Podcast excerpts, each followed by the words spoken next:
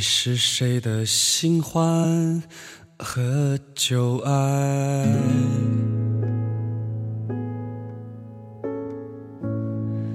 当你行走在黑夜里，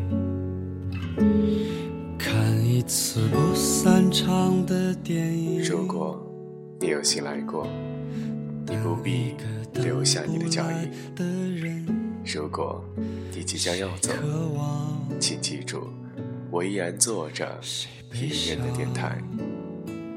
欢迎收听今天的一个人的电台，我是天空。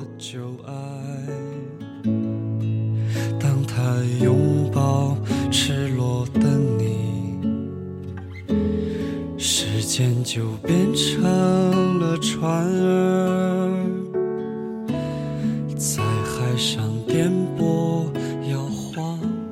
本来以为像我做的节目随性的还可以，可是没有想到真的太过随性了。晚上和最要好的朋友去吃了饭，感觉两个人和三十岁了一样，谈论着老不死的问题。回到学校又因为各种原因干了一场夜宵，再次回来的时候也已经是十一点了。听到了这期懒的不像样的节目。还是准备重新录制一遍吧。好了，接下来就进入到今天的一个人的电台。带着红纹石的种子，撕开黑夜的防备，割破双手。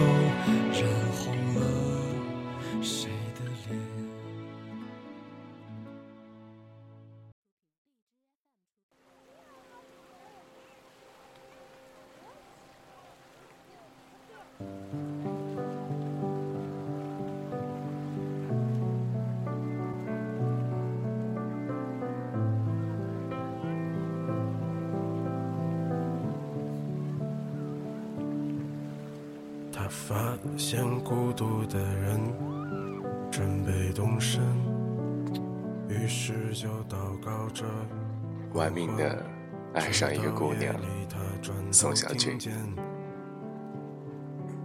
和朋友们聚会，大家决定玩一个游戏，找一个主题，然后讲一段自己真实经历，看看谁的经历最有起承转合，最催泪，最奇葩。或者最让人无语凝噎，想抄家伙。最后，我们选定了一个主题：你有没有外面爱一个姑娘？这个问题抛出来的时候，大家都沉默了，纷纷在记忆中寻找那一段为了姑娘、为了爱情外面的激情岁月。在座的男士们，有的已经结婚。有的有了女朋友，有的还是一如既往的单身狗。在大家都沉默的片刻，他点了个烟，说：“我的故事都已经到了嗓子眼了，我先说吧。”我笑而不语，等着他的下文。其实他也没有四十多岁，我们在二十多岁的时候就认识了，当时。我们都在山东上着大学，他有一个青梅竹马的女朋友。据他说，他们一起从小长大，一起吃过锅里的大腿骨，一起光着屁股洗过澡。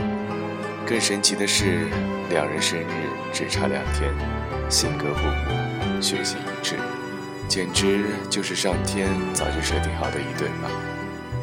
他说。在我还不知道男孩和女孩在一起可以生小孩的时候，我就想和他一起生小孩了。两个人从小一起过过家家，玩过给对方检查身体的游戏，不论见到谁都可以直接叫对方父母为爸妈。他跟他从小学到高中一直在一起，两个人一起经历了第二性征发育，长出喉结。胸部耸了起来，梦遗、初潮、青春期的各种烦躁，在别人都早恋的时候，两个人还是单纯的像是出生一样。高中时代，他出过一次意外，失血过多，他不由分说的给他输了血。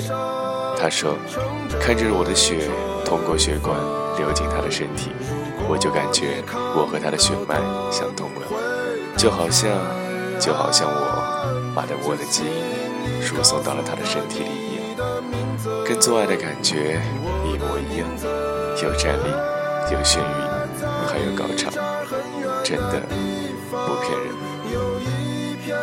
最终。”两个人去了山东两所相邻的大学，隔着一百八十多公里。上大学是两个人这么多年以来第一次分开。他说：“我就好像经历了一次连体婴儿分离手术，而他就是我的患者。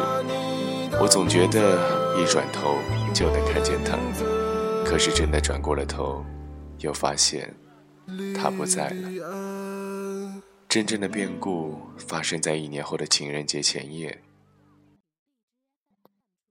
他接到了他的一通电话，电话里他不无羞涩地说：“有个男孩子跟我表白，你说我该不该答应他？”他傻了，在他听起来，这仿佛就是在问：“老公，我有个男孩子要跟我一起睡觉，你说？”我该不该答应他？他疯了，跳起来念嚷着：“哎呀，我操，我操，我操！”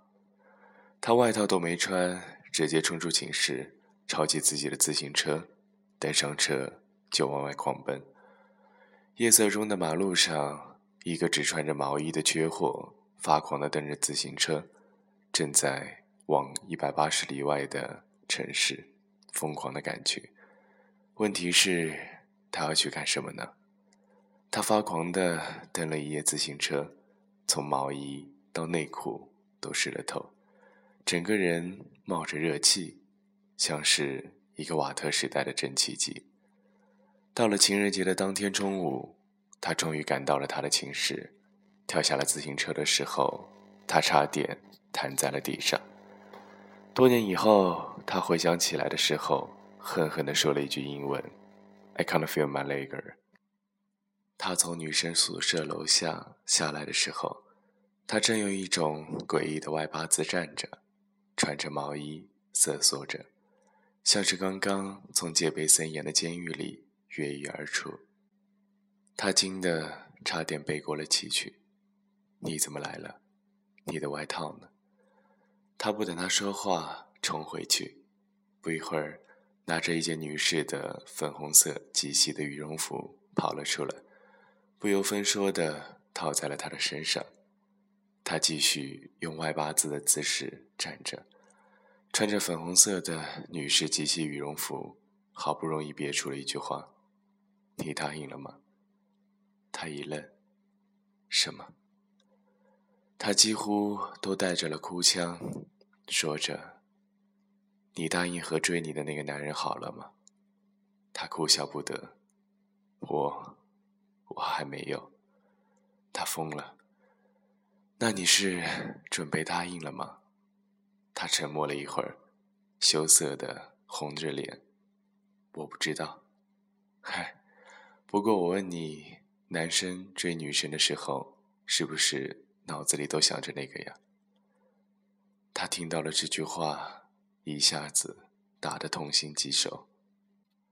时隔多年，他回忆起那个时刻，还是痛得弯下了腰，恨不得立刻倒在地上贴马路。当天晚上，他带着她去食堂餐厅吃了饺子，把她安排到男生宿舍睡了一晚。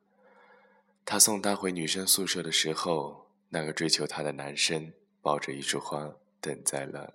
宿舍楼下，男生看到她身旁穿着粉红色女士及膝羽绒服的她，狐疑的往后退了两步。他不好意思的对他说：“我过去和她说两句。”他说不出话，就看着他跑向那个男生，两个人叽里咕噜的，不知道在说些什么。他恨自己为什么不好好学唇语。就在他忍不住要冲过去的时候。他接过了男生递给他的那束花，对着男生娇羞的笑笑。他听见自己心碎的声音，不是咔嚓，也不是吧唧，也不是轰隆，而是他的笑声。呵呵。他男性的尊严终于复苏了，他转身就跑，只留下他在他身后喊：“你去哪？”夜色中的马路上，一个穿着女士及膝羽绒服的倒霉缺货，拼命地蹬着自行车奔驰在马路上。他形容说：“那时候的心痛，就像是我的内脏全长在了外面，每走一步都被粗糙的柏油马路所摩擦。”他无法想象自己青梅竹马二十年的女朋友，在情人节的夜晚，当着自己的面。答应了另一个不知从哪冒出来的男人的求爱，他觉得这个世界都不会好了吧？我们帮他分析，也许是因为熟悉的地方没有风景，熟悉的男人没有小鸡鸡吧？他固执的骂了一句：“操你们大爷！”大学里剩下的时光，他没有谈恋爱。转而对各种社团活动产生了兴趣，先后参加过什么大学生电炉装置比赛、大学生贫困山区十日行、大学生街头公益筹款之类。毕业之后，他拿到了一份不错的 offer，去了北京，成了北漂的一员。而他就在山东一家运输公司跑着运货，开着那种大卡车。一趟车就要跑上三四天，车上吃，车上睡，夏天就在驾驶室里挂个蚊帐，冬天就浑身贴着暖宝宝。车里放着十几把暖壶，碰上堵车的时候也能堵上个两三天。他就和同样被困的司机斗地主、打保皇。一次，他开着卡车跑长途，送一车情趣玩具。路上突然接到了他的电话，他在电话里哭着说：“我的钱包丢了，身份证也没了，我租的房子下水道也堵了，现在正往外冒水，我找不到房东，我不知道该怎么办。”他一听，嘴里念叨着：“哎呀，我操！”当即猛地调转车头，临时改了路线。憋着一泡从山东就带着的尿，拉着一车情趣玩具就往北京狂奔，完全忘记了等着发货的那批淘宝店店主。他的大货车开不进小区，他就把车停在了小区外面的马路上，自己则跳下了车，憋着那泡尿冲到了他租住的小区闸门。他打开了门，看着风尘仆仆的他，呆住了。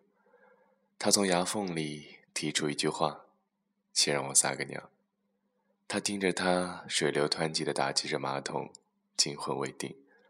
紧接着又听见洗手间里他哭哧哭哧的声音。半个小时后，他走了出来，洗手间里焕然一新，下水道也疏通了。他甩下一叠钱，还有一张银行卡，对他说：“你先用着吧。”他刚要感谢，他的手机急促的响起，货运公司的老板在电话里狂吼：“你他妈去哪了？”他一下子就急了，嘴里念叨着：“嘿呀，我操！”急忙着冲出去，他在身后喊：“你倒是吃了饭再走啊！”他跑到小区外面，发现有两个交警，面对着大货车。不知所措，大货车的吨位，交警的拖车是拖不走的。他硬着头皮跑了过去，和交警套近乎说：“我的老婆生孩子了，您行行好。”他认栽交了罚款，又开着货车拉着一些情趣玩具在高速公路上狂奔。他任劳任怨，勤勤恳恳，攒了钱，自己买了辆卡车。继续跑着长途，送着各种各样的稀奇古怪的货物。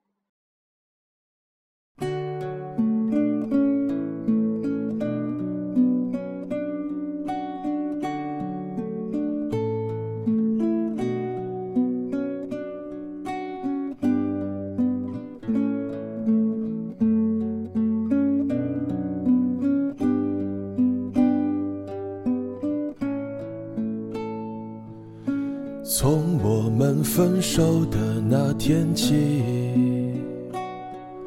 残留一些幸福的记忆。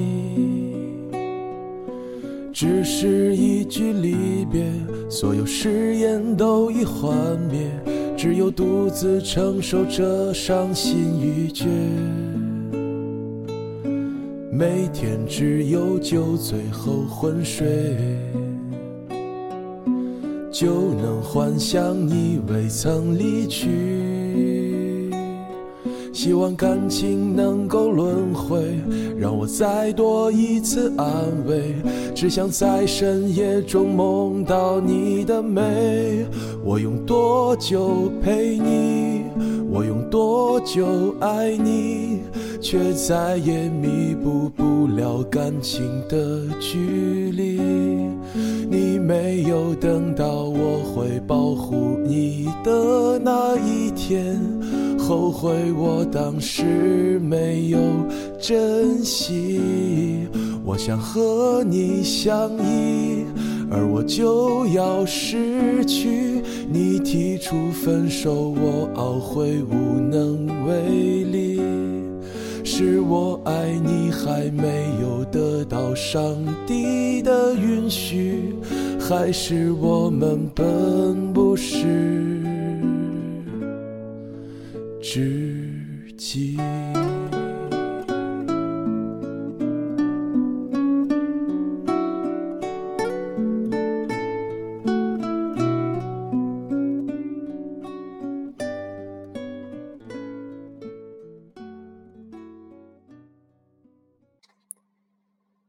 他说，他最爱看的电影是《玩命快递》。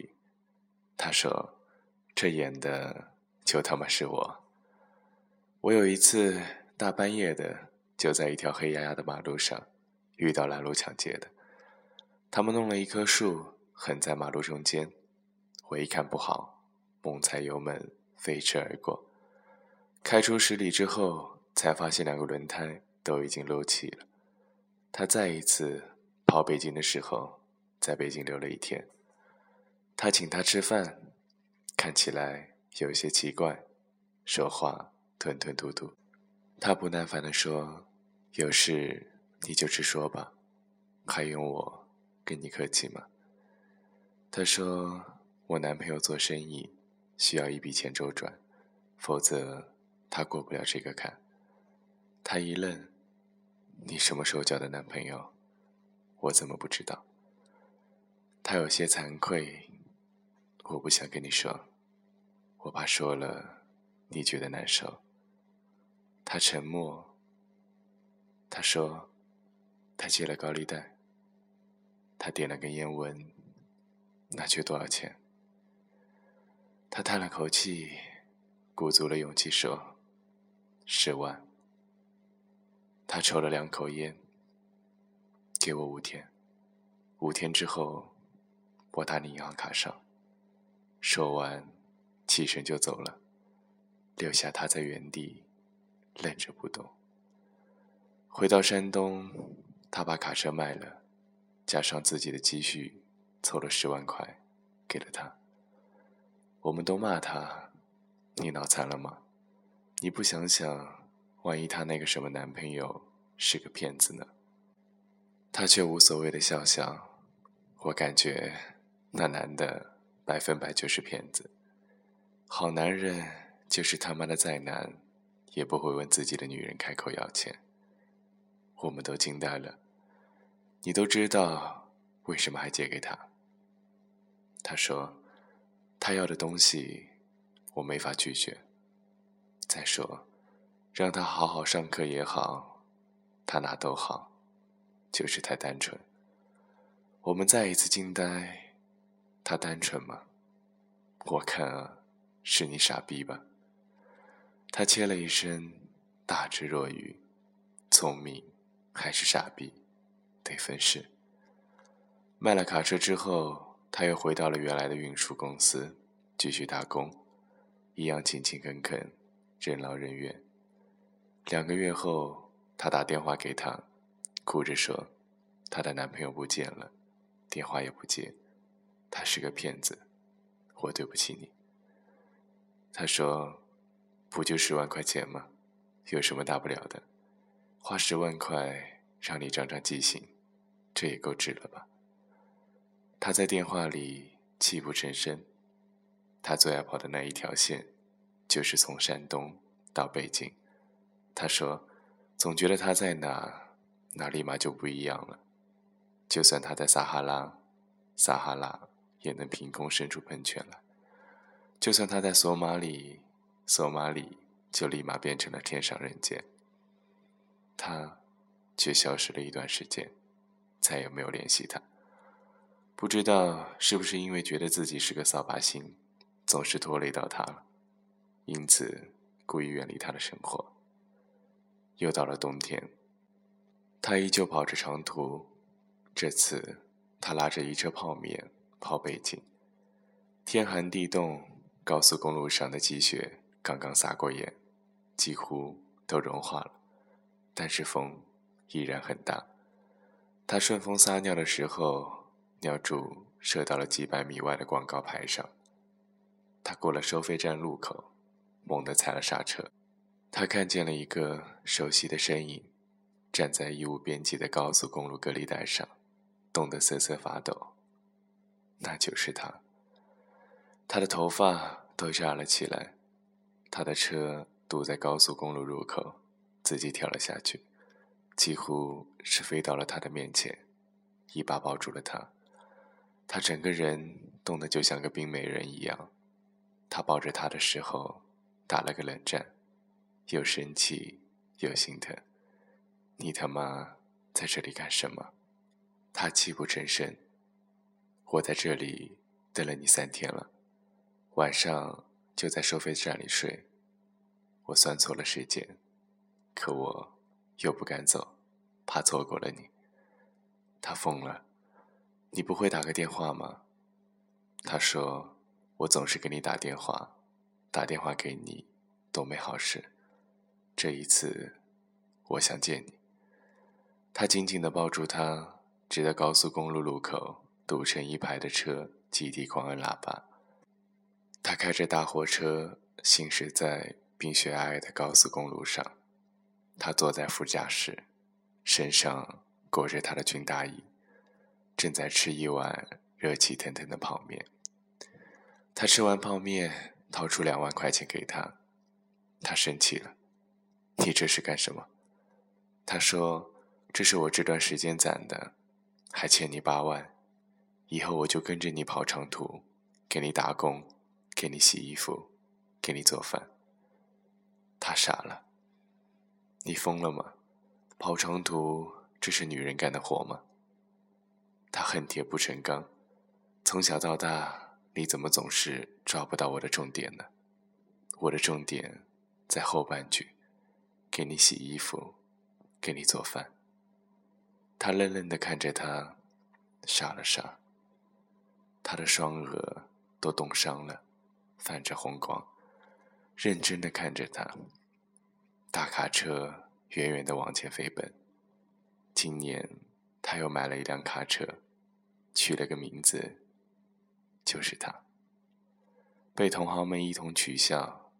你以为你开的是驱逐舰吗？他说：“我开的就是驱逐舰，只属于我和我老婆的驱逐舰，一切坏人坏事，统统退避。”他讲完了自己的故事，大家忍不住给他鼓掌。他含笑道：“其实这也不算玩命爱一个姑娘吧，离着玩命还早呢。我只是觉得，既然爱了，就用点心，用点力，这样总不会是坏事吧。”这个时候，一个女孩大着肚子走了过来，到了他的身边。他吓坏了，你怎么来了？女儿很娇羞，开玩笑似的。我想你了。我们都愣住了。他有些尴尬的说：“跟大家介绍，这就是我的老婆，也就是她。”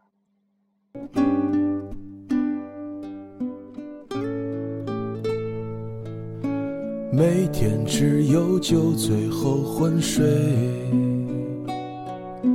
就能幻想你未曾离去。希望感情能够轮回，让我再多一次安慰。只想在深夜中梦到你的美。我用多久陪你？我用多久爱你？却再也弥补不了感情的距离。你没有等到我会保护你的那一天。生命中有些错过，最后真的成为了错过；而有些错过，因为两个人的勇敢，又变成了相遇。我们都期待美满的故事，但其实恰恰是靠着我们自己的勇气，让故事变得圆满，让爱人就离着自己一个枕头的距离，有时候甚至是负二十厘米的距离。男人。应该玩命的爱一个姑娘，好姑娘也值得被男人去玩命的爱。爱情本来就是勇敢者的游戏，如果你不够勇敢，你很快就会出局；如果你够勇敢，此刻就转个身，就能抱住你所爱的人吧。好了，今天的一个人的电台到这里就和大家说再见了。我是天空，我们下期再见。